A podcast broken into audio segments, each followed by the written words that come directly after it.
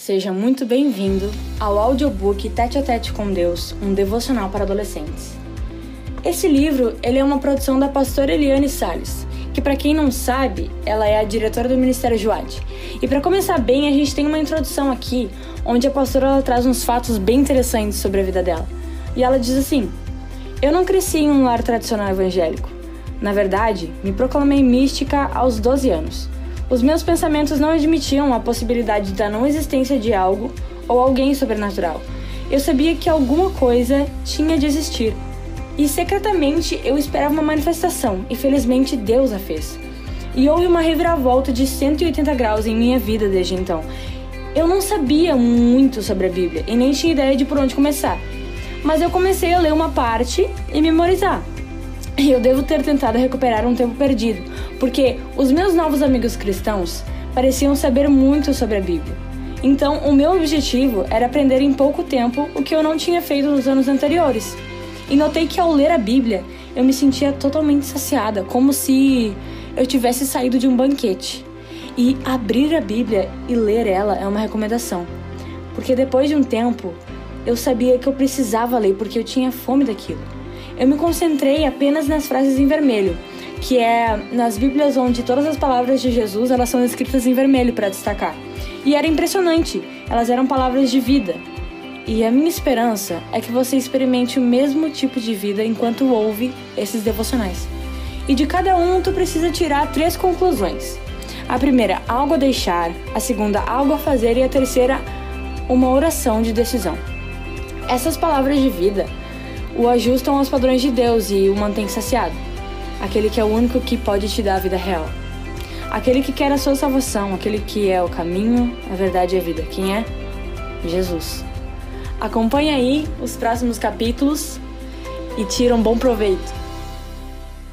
E hoje, o capítulo 1, no seu devocional, nos traz algo sobre estar equipado e pronto.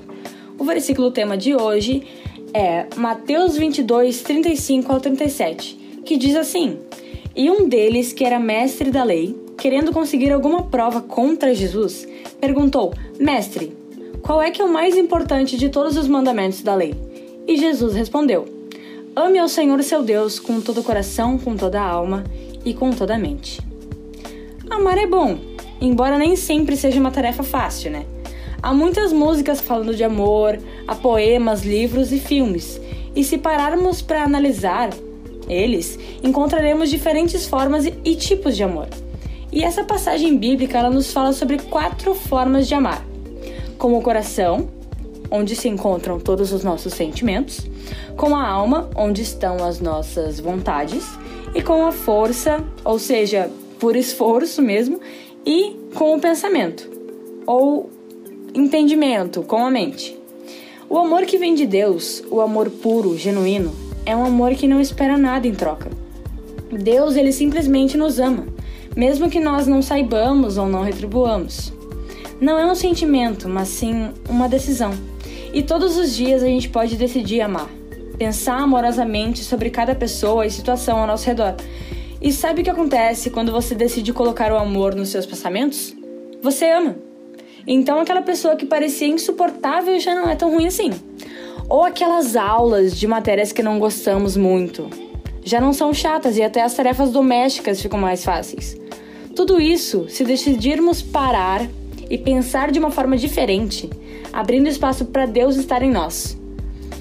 Pois quem permanece no amor, permanece em Deus, e isso diz em 1 João 4,16. Amor da forma como Deus nos ama não é uma tarefa fácil para nós, claramente, mas é bem possível. É preciso somente colocar o amor no lugar certo, primeiro no pensamento, para depois chegar de fato no nosso coração. Hoje, a nossa atividade é o pensar. Então pense: eu preciso amar da forma que eu quero ser amado. Não importa onde você estiver agora, mas da maneira que você puder, ore comigo. Querido Deus, eu quero aprender a amar. Em nome de Jesus, amém. E a nossa palavra final de hoje está em Romanos 12, 10, que diz o seguinte: Amem uns aos outros com amor de irmãos em Cristo e se esforcem para tratar uns aos outros com respeito. Até a próxima!